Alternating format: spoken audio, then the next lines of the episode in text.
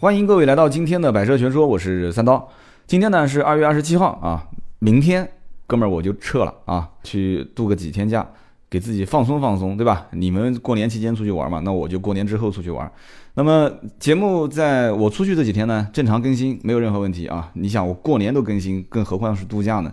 那么这一次到海南，我也会带着我的这个录音笔，尽量啊，我只是说尽量看看在海南当地能不能采集一些素材。啊，跟我的这些团队里面的这个跟团的这些小哥们儿、小小姐妹啊，大家在一起聊聊天，啊，采集一些这个相关的一些话题。如果有意思，我就回到这个，我本来想想回到国内的啊，你们别抽我，其实我是想去国外玩，啊，这个回到大陆啊，回到这个南京，我把节目剪一剪，剪一剪呢，然后看看能不能把它制作成一期节目，啊，也算比较省事啊。那么如果说，不行，效果不好的话，那没办法，只能是星期六回来 我再录一期。那么今天这期节目呢是二月二十七号啊，呃，今天这期节目我的标题很多人可能会讲说千万富翁买车被拒啊，三刀你肯定又在忽悠我啊，又是标题党是吧？列个题目出来，然后进去之后说的跟这个题目不一样啊，我不会听你忽悠的啊。嗯，我想跟你讲的是，今天真的讲的是一个真人真事啊，而且是我三刀亲身经历的事件。那么。前面几年的这个百车全说节目里面呢，我应该偶尔如果涉及到谈到贷款、谈到这个个人征信资信的时候，应该多多少少点过这么一个事件，提过这么一个事件，但是没有展开。今天这期节目呢，我就把它展开来给你讲啊，听故事的时间到了啊，这个搬凳子的、嗑瓜子的、这个卖卖汽水的，就全部都上啊。今天这期节目呢，就聊这么一个话题：千万富翁买车被拒、掀桌子事件，呃，还要打人，这个人啊，这哥们儿还要打人呢，啊，他都可以上天了。那么开始之前啊，这个插播一下小广告啊，关注新浪微博“百车全说三刀”。今后我也想通了，就是以后我再说到这些什么事件啊、车型啊这些里面的东西，我把图片全部放到这个新浪微博上，然后包括盾牌的微信号的朋友圈啊，大家记住啊，盾牌的微信号现在全职上岗的这个哥们儿，新盾牌已经到位了啊，你应该能看到现在管理论呃管理论坛、管理群、管理朋友圈，慢慢慢慢都会越来越好。啊，互动性会越来越强，所以我会把每一期节目的一些图片会放到这些呃四六四幺五二五四，就是我们的微信啊，四六四幺五二五四，还有我的新浪微博啊，包括官方微博百车全说，你搜一下百车全说就能搜到啊。那么同时不要忘了啊，这个我们的砍价神器啊，买买车的业务。呃，新车砍价砍到最低，然后直接找买买车，买买车再帮你砍。哎，很多人都在问这些买买车的问题啊。今天节目就不一一赘述了，以后有机会我们单独拿一期节目出来讲。呃，插播一期彩蛋吧，也不占用我们周三、周六的节目。或者啊，我们找小鸡咕咕队啊，也是比较非常非常不叫比较啊，非常非常牛叉的漫画家啊，让他给出一期啊 Q&A 提问和问答的形式，我们再做一期给大家去。啊，宣传一下到底是怎么回事，怎么去理解买买车的业务。今天这期节目呢，我们开讲啊，千万富翁买车被拒啊，掀桌子掀板凳要打架，什么原因呢？很简单，其实一句话就可以说的非常非常清楚了，就这个人的资信是有问题的啊，个人征信是有问题的。那有人讲说，那这句话说完了，你节目是不是就结束了？还没结束啊，很简单，就为什么我总是说很简单呢？很多人听起来觉得很复杂啊，就是说这个人征信有问题，但是。这件事情复杂就复杂在，他不是资金流水有问题，就是说他的还款能力没有问题，也不是他在南京没有房子啊。这哥们儿是在南京买车嘛？一般银行贷款初期的时候都是要本地房产啊，就像南京，南京还有一些郊县，比方说像丽水啊、高淳啊啊，甚至像浦口，以前刚开始的时候，银行征信的审核严格到什么程度啊？市区有房，郊区有房的不行。啊，这不做，很很牛，很牛叉啊！然后后来慢慢放宽，放宽成市区有房啊，如果没有的话，那么郊区的房产不可以低于多少个平方啊？然后再慢慢慢慢放宽成啊，郊区你只要有房就可以了。那么现在甚至于有些银行，你南京没房也不要紧，只要你在其他城市有房，以前是省内，江苏省省内有房也可以。现在放得更宽了，甚至是你在只要在国内你有套房 啊，反正银行是全国联网的啊，征信也是全国联网的。就现在的征信的审核要求越来越低。那么在当年呢，我们就遇到过一个什么情况，就是说一个哥们儿过来买车啊，一个老大哥，那么征信审核没有问题，银行流水几乎就是上千万的啊，一年的流水，那我们就所以说叫千万富翁嘛啊，那么赚多少钱我们不好讲哈，一年都是几千万几千万的这个资金进出。那么他的这个房产也没有问题啊，在南京本地，那他的消费也还行。你说这样的客户买一辆二三十万的车啊，三十来万的车有什么问题？根本没有问题。所以说银行审核非常快，两三天，啪，银行的同贷书就下来了，就是同意贷款的通知书就下来了。下来之后的话，那我们正常办手续，对吧？我们正常给他这个出保险、出临牌。这哥们儿呢又非常急啊，说我后面很快我要开到外地，赶紧给我把正式牌照上了。那我们心想，上正式牌照也没有问题，为什么呢？因为银行同贷书下来，等同于这个钱已经百分之百没有问题了嘛，对吧？那么也只有上了牌之后啊，大家听好啊，贷款的车辆是上了牌之后，我把行驶证的复印件啊。然后把登记证书的原件，把贷款的啊不是贷款保单的原件啊，包括它的一些其他相关的一些东西啊，我们把它全部递交给给谁？给银行啊，银行拿它做抵押。那么这个时候，银行才会把真真正正的钱放到 4S 店，银行正式放款，因为银行需要拿到抵押物嘛啊，所以这个时候 4S 店按道理讲是没有风险的，因为车在，就算给你上了牌，对吧？就算给你上了牌，车还在我手上。等银行把钱放到我账上了，我才会把车子给你开走。所以有很多贷款的客户会说：“为什么车子我开不走，对吧？发票都开了，保险都出了，我贷款也下来了，为什么不给我开走？”很简单的道理嘛，4S 店没有钱进账啊，4S 店一定要等你把正式牌照上了以后，然后把行驶证啊复印件给他，行驶证因为不可以扣嘛，行驶证必须给你。那登记证书得给银行，对吧？保单得给银行，然后其他的一些啊相关的资料也要给到银行，比方说发票的复印件，还有你手上那张原始发票。但是现在很多的 4S 店的贷款啊，已经开始用厂家的金融贷款啊，比方说上汽金融、奔驰金融、丰田金融、宝马金融。那么这些汽车厂商的金融贷款公司，审核条件又宽了，又宽了很多，然后要的材料也越来越少啊。就像我身边遇到，经常遇到，就是一个身份证很快就给你贷下来，贷下来之后他也不抵押，登记证书也不要，行驶证也不要。所以我个人预期啊，我觉得。是现在对个人信用的审核的路径变多了，还是说车子真的不好卖了，把信用的这个条件放宽了？我真的是很难想象。你想登记证书也不收，对吧？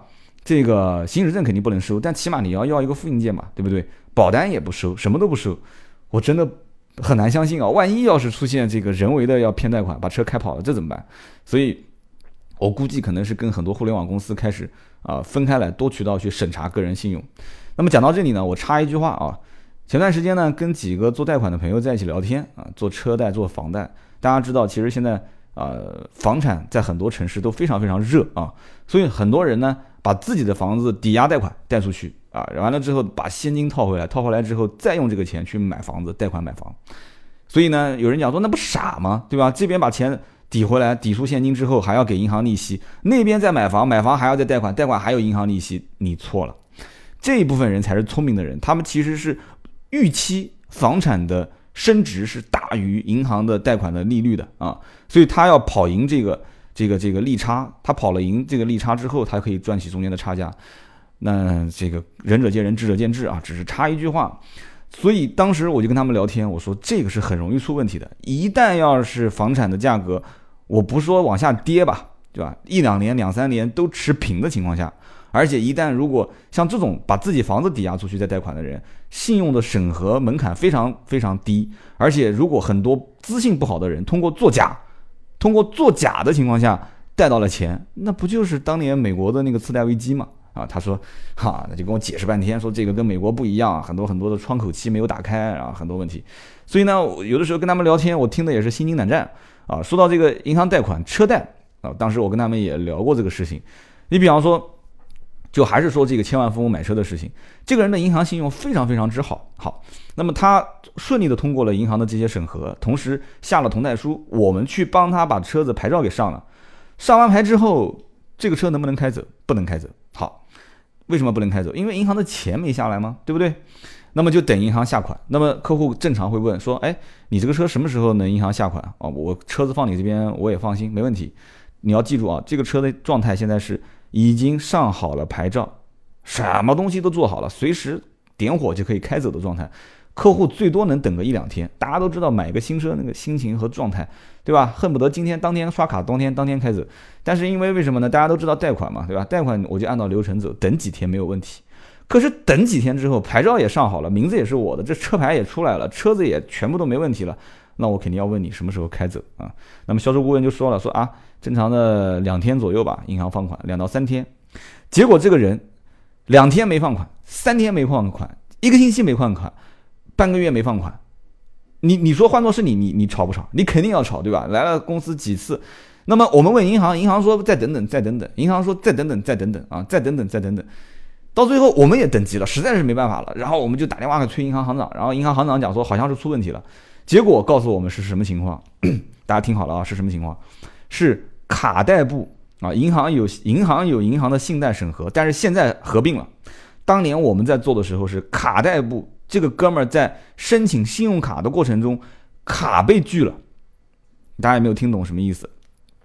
但是呢，他审核车贷，车贷部审核通过了，因此这个哥们儿的银行的贷款就是同贷书下来了。下来之后呢，啊，我们这边正常给他做上牌，上了牌之后，车子正常就可以给他做保险什么，反正就一些一系列的东西啊。做完保险上牌，上完牌之后就停在公司，但是卡贷部没通过，因此他没有卡号。大家知道，其实做车贷很多都是做信用贷，就是给你一张信用卡，然后把额度提到很高，完了之后呢，这个做分期三年，每个月还等额本金啊，等额本息。那么因此，这个人的信用卡没没过，没过的话，他就没有卡号，没有卡号怎么可能下款呢？所以这事情就卡在那个地方。那银行车贷的人为什么早不告诉我呢？因为车贷的人觉得这种事情是不可能发生的，他认为这是车贷部门是等银行。卡贷部门的审核通过了，车贷部门才会通过，通过之后才会下来。他怎么可能会想到说卡贷部门的人和车贷部门的人是两边同时审核，车贷通过了，卡贷没通过，所以就很尴尬。这个车子牌照也上了，那怎么办？所以那一天是到最后期限，这哥们儿在 4S 店从下午啊两三点钟一直大吵大闹，一直在那边要把车开走。我们肯定不给他开走，然后又是报警，又是找媒体，又是干嘛的，就这边哭着喊着要开走。嗯，大老板也来了。一开始是底下的司机，然后这个总经理，最后大老板也过来了，说干嘛？为什么车不给开走啊？把门堵起来啊！就是在那边吵啊，甚至还要打人啊！当时那个情绪比较激动。那么没办法，怎么办呢？那就找银行协调，对吧？这个不是我们的原因。那银行也没见过这种情况，银行也是我听那个行长讲说，真的是做这么多年银行，从来没见过这个事。后来才知道，其实这个哥们儿就是大老板啊，这车子的名字是上大老板的名字。大老板当年有过一次打架斗殴，很多年前的事情了。打架斗殴呢，这哥们儿就被拘留了。因此，拘留也是要进入你的个人信用信用的啊，个人信用的档案的。大家记住啊，以后别在外面打架啊，男同志更不要去那个解救失足少女啊，不要解救失足少女。这些东西一旦要是被逮到，那是记入个人信用档案的，很丑啊，真的很丑。我们当时前段时间也是去年年底吧，我们接了一个单啊，接了一个单是。这个迈巴赫啊，迈巴赫，然后呢，个人信用没问题，南京有房产，跟这个情况一模一样的啊。结果呢，就是因为这哥们儿也是当年啊非常扯啊，是赌钱还是什么被抓，也是拘留了一段时间啊，应该赌的比较大。这哥们儿就是卡在这个地方，而且信用卡逾期啊，信用卡逾期这个地方呢，跟大家可以提一个简单的小技巧啊，就是说。在信用卡逾期里面有一种说法，但是现在我很多年没有去做车贷了，我要问一下我们公司买买车的这些专业人员，就是根据我的经验判断是这样的。我在节目里面曾经提过，信用卡的逾期一般分成一乘一、一乘二、一乘三，然后二乘一、二乘二、二乘三。可能很多人听不懂是什么意思啊，我解释一下：一乘一、一乘二、一乘三是指你的信用卡逾期一个月以内有过一次记录，那就是一乘一啊。逾期一个月以内有两次记录，那就一乘二，以此类推。那么逾期两个月的话，那就是二乘一，有一个月的啊。那么逾期两个月有两次啊，那就二乘二啊。基本上我就看不到二乘三了，因为二乘三以后就是黑名单了啊。所以呢，在银行贷款的时候，有的时候你会听到银行的人会说：“哎，你有没有信用卡逾期？”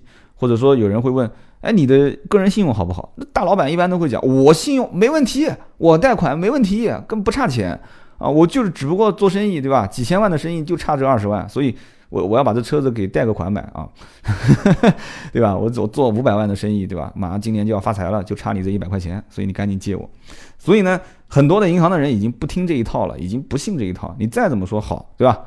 拿出来溜溜啊，身份证号码给我，然后呢，你的银行流水啊，你的房产、夫妻双方的结婚证、身份证啊，然后呢，你的户口本啊，以及大家听好了，以及如果是以公牌来做贷款，当然了，你还是得要有个人做信用担保，但是他会审核你的公司的流水啊，甚至还有一些银行要过来拍你公司的门头。啊，甚至还要记住你们公司电话，打电话去问啊，你在公司是什么职位啊？哈，这个有的是比方职员或者是高管，这个都有过啊。有的时候接电话的时候，一句话说的不是很清楚，银行可能那边审核都会出问题。所以在银行贷款的过程当中，会出现很多的一些小坎啊。我在此反正也提醒大家，就是说，如果要做银行贷款，请提前把我今天节目里面讲到的这些点啊。自己去过一遍，过完之后才会对你在贷款过程中省掉很多的一些不必要的麻烦啊。那么继续讲这个千万富翁，那么吵架打架怎么办呢？没办法，对不对？在就 4S 店的理由非常简单，银行不下款，我车不可能给你开走。那么银行。也非常简单，银行就是我没有卡号，我不可能下款。而且这个人既然已经查出他有过这个案底，对吧？曾经被拘留过，所以默认不可能按照之前那么好的信用的这个贷款的幅度给他放款。所以说，银行那边呢跟 4S 店，4S 店呢跟客户三方之间就达不成协议。但是客户讲我今天车一定要开走，那怎么办？所以我们就把银行行长就喊到了公司啊。那个时候我在现场啊，我在现场。银行行长到 4S 店的时候是晚上差不多七点多，快八点。啊，我也是一直死磕在第一线，始终是走不掉，没办法。销售顾问那么无辜的眼神看着你，你作为领导，你可以走吗？不可能。但我也知道这件事情完全是超出我的能力范围，对吧？总经理走了，销售总监走了，啊，董事长肯定不会来，这公司就剩我一个人孤苦伶仃的，打电话请示谁都没有用，只能是安抚啊，只能是安抚。所以怎么办呢？没有办法。后来还是我在不停的给上面领导打电话，我说这个事情我实在是搞不定，唯一的出路两个方案，第一。让客户继续等等，银行那边确实有信用卡开卡，新卡出来了，然后有卡号再放款，等到什么时候给不出期限，完全给不出期限，要不就今天给客户把车开走，让银行给承诺，要不马上把钱打进来，但不可能的事情，谁打？银行那个时候都下班了，那你银行行长过来带着公章啊，你或者你带着银行的相关的证件，你过来，你给我盖个章，你承诺这个钱明天上午十二点之前到，我们公司财务啊，其实也是担风险的。后来行长过来协调嘛，我们公司董事长、总经理啊去协调协调协调半天，协调半天，最后行长承诺说没有问题，啊，我们明天上午十二点之前负责银行从银行账户里面打钱给你，啊，给你全款到账，你 4S 店就没风险了，剩下来的事情由银行内部处理。所以这件事情当时就让我觉得也很奇怪，为什么在银行的审核过程中会出现两个部门之间的不不统一啊，或者说？不线性啊，按道理讲线性嘛，A B C D 四个流程，它不会跳跃的。后来我才知道，其实卡贷部跟车贷部当时确实是分开的啊。这是以前刚开始初期做汽车贷款，本身人不多嘛，啊，刚开始出现一个爆发期，然后再做一些新项目的一些尝试，所以银行出现了一些类似的小问题。那么在贷款审核的过程当中，有一些客户，其实你要严了查，都能查出他的一些问题点。但是呢，因为当年包括现在也有一些公司叫什么呢？叫金融担保公司。那么很多 4S 店不是直接丢给银行来做这个单子啊，是给金融担保公司去做这些单。所以金融担保公司就把这些当做生意来做，做成了是有提成的。你说做成有提成，谁愿意把这些贷款用户因为一个小小的瑕疵就把它给抹杀掉？这个单子我就不做。哎，做成是有钱拿的。做成了是有利润的，所以说金融担保公司会在这个里面去公关公关银行，让银行去把这些贷款相对来讲资质比较差的一部分人给啊，就是糊弄糊弄就过了啊。所以呢，这里面会出现很多的一系列问题，跟房贷的问题一模一样啊。所以后来金融贷款公司也出了很多很多的问题，那么也死掉了一批啊。我曾经见过的很多的一些非常非常大的，就写字楼都很豪华的一些。金融担保公司现在都已经不在了，就有一点点类似于现在的 P to P 啊。要如果看现在的 P to P 的话，当年的金融担保公司真的那是非常非常良心企业了啊，真的是非常良心企业。所以说，银行当时也有一些小混乱啊，就面对车贷。然后后来银行自己也发现，其实车贷不赚钱，就赚个人气，赚个流水。车贷，我当时跟银行是招商银行还是工商银行聊过一次，他们的行长，他们说其实做一百个订单，如果这一百个汽车贷款用户当中有两个人把车开走不还了，啊，开走不还了，这一百个人的单子就是亏的。大家听好了啊，虽然这个计算方式很复杂，但是听起来很夸张，但这是真事啊。这个远比房贷来讲的话，要要风险大得多得多。所以呢，我在此也要提醒各位一句话，就是说，房贷啊，这跟车贷有什么关系啊？房贷千万千万不要逾期啊！我们前段时间做过一个单子，也是一辆豪车啊，也是几百万的豪车。这个哥们儿大老板就是因为房贷逾期，我找谁都没有用啊，我找什么人都没有用，嗯。白道黑道都是了，反正都不行。就是说，呃，不能再往下讲了啊！你想听我也不敢讲了。反正就是各种各样的想法，我都我都想了，想到最后，这哥们儿反正就是不行，就是不能贷。那不能贷怎么办？这哥们儿必须得贷款啊！他一定要把这个钱，他要用最少的钱去开这个车。可能这个车将来他还要去再啊做一些其他的相应的操作啊。这汽汽车行业的人大家都懂。那么这怎么操作呢？所以说，我就觉得说完全搞不起来，那就只能是放弃。我又不甘，不甘呢，我就找金融担保公司。金融担保公司。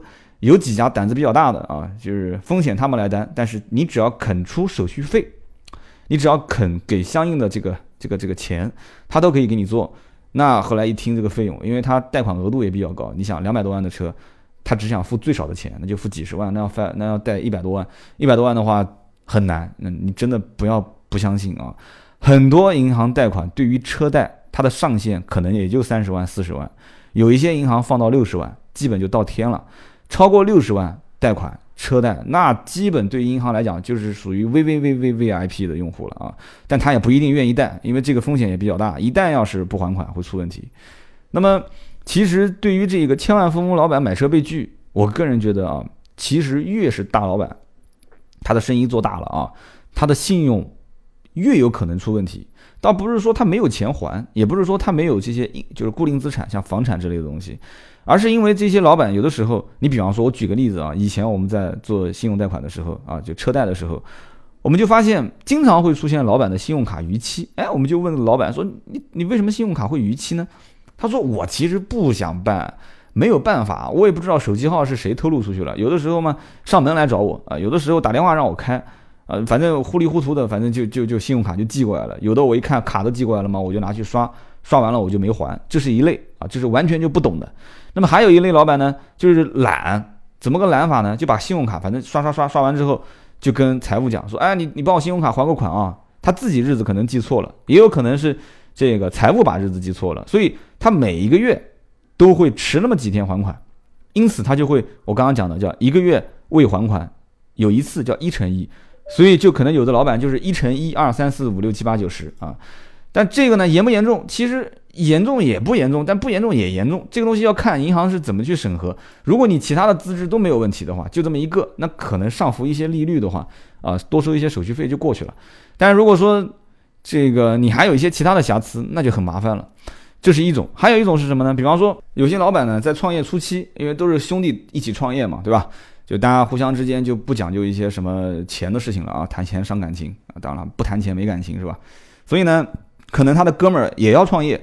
但是没有钱从银行贷款，但这个哥们儿呢，就这个老板呢，他创业可能手上有一点钱，有一点固定资产，所以怎么办？他要帮那个老板去担保。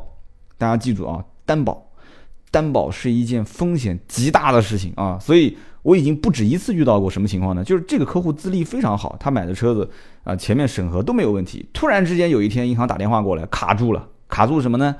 就是说查出来这个人当时有过帮人担保。但是那个人跑掉了，跑掉之后，这个担保方不愿意给钱，可能这不是几十万啊，可能是几百万啊，跑掉了。然后这个老板不愿意给，不愿意给怎么办？那就追偿，对吧？追溯他的之前的欠债方。那个人跑掉，你到哪边去找呢？那打官司，打官司就卡在那个地方，官司一直没结，官司一直没结。对不起，你现在买房、买车、贷款都会对你有影响啊！这是我们遇见过的，都是真实案例啊。所以呢。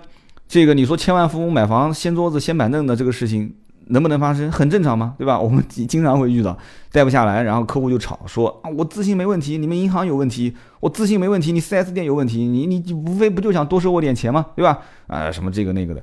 所以说，今天这期节目呢，多的不讲。我说，其实一期节目提炼一个观点，大家听到最后能有一点点收益就不错了啊。日积月累，其实慢慢慢慢都能学很多。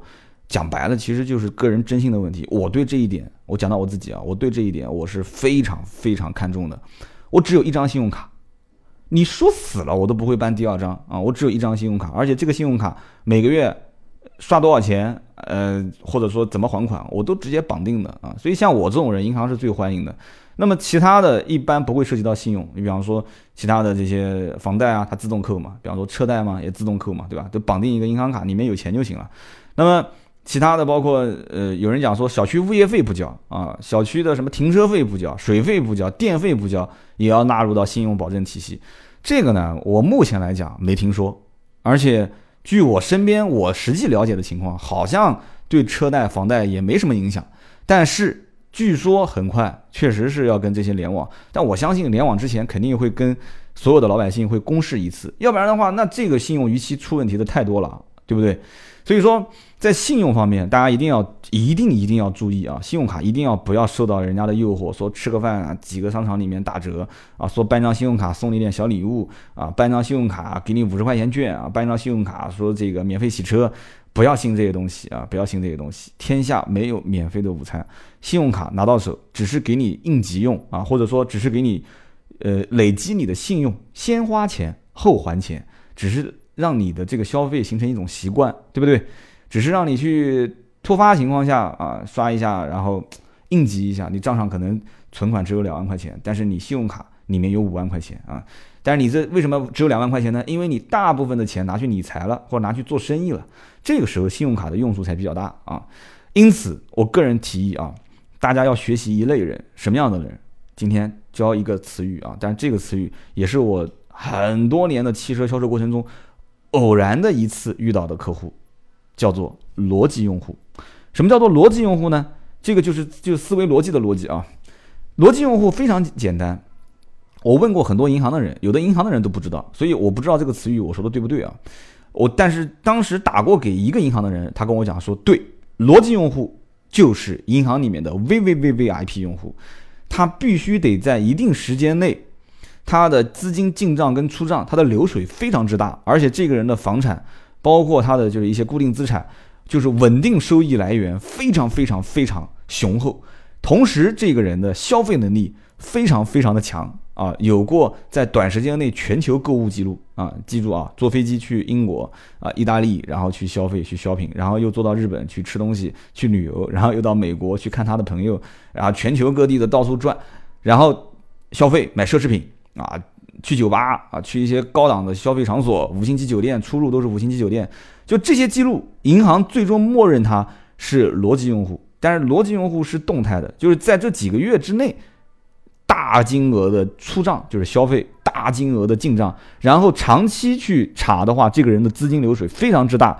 逻辑用户，当时我遇到的一对是买这个奥迪 A 六银色的，啊，很年轻很年轻，背着个包，然后开了一辆十来万的车，然后到我们公司聊天，是浙江的一个两个小小小，是上班的一个一个小设计师。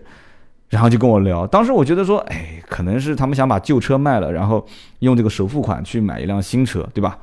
所以我觉得那就是正常上班族嘛。结果他跟我讲，讲到贷款的时候，我说贷款有需要提供这个提供那个，他说不需要不需要，我是逻辑用户。我说逻我没听过什么叫逻辑用户。他说你打个银打个电话给银行，我把身份证号报给你，你让他查一下就知道了。然后我打电话给银行，我说这边有个什么逻辑户，他说你把身份身份证号给我。我把身份证号报给他，他跟我讲，他说这样的用户直接身份证审核通过啊，就直接贷款哈。后来果不其然啊，也不需要我办，他自己办就可以了。然后他打款，据说是银行直接打过来，然后他直接把车开走，他在跟银行之间做分期，所以这叫逻辑用户啊。我不知道我们听友当中有多少是逻辑户啊。今天这期节目呢，就讲到了这一期叫做“千万父母买车被拒”啊，堵门掀桌子事件。很简单，就是因为贷款，因为信用的问题。那我当然是希望听友当中不要出现类似的问题。那希望呢，银行贷款啊，大家尽量把钱用充分。钱是越买啊，应该怎么讲？钱是越放越不值钱啊，拿出去花掉用掉才是你自己的啊，放到银行里面那是有钱人拿去投资的钱，不是你的钱。好的，节目最后再插播一个小广告啊，新浪微博百车全说啊，也可以搜百车全说三刀，那么加我们的微信号四六四幺五二五四啊，你可以体验一下我们的砍价神器啊。好，今天这一期就到这里，我们下一期接着聊。